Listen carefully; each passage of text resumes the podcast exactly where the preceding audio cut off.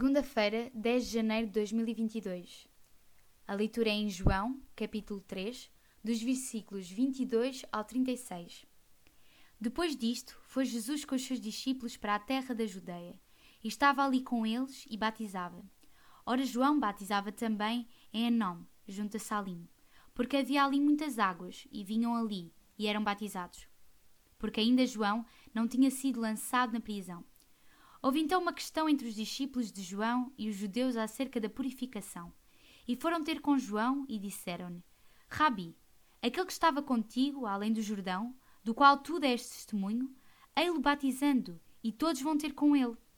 João respondeu e disse: O homem não pode receber coisa alguma, se não lhe for dada do céu.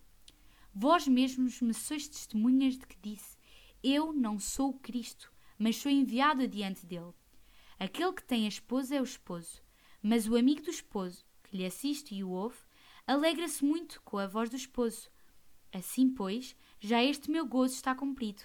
É necessário que ele cresça e que eu diminua. Aquele que vem de cima é sobre todos. Aquele que vem da terra é da terra e fala da terra. Aquele que vem do céu é sobre todos.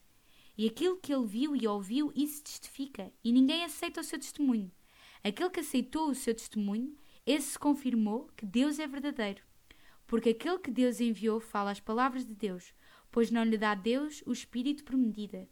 O Pai ama o Filho e todas as coisas entregou nas suas mãos. Aquele que crê no Filho tem a vida eterna, mas aquele que não crê no Filho não verá a vida, mas a ira de Deus sobre ele permanece. Aparentemente, parecia haver ali alguma confusão, mas João Batista trata bem de esclarecer a situação. Como sempre tinha dito, o Mestre Jesus tinha conseguido a autoridade do alto e quem nele cresce tinha a vida eterna.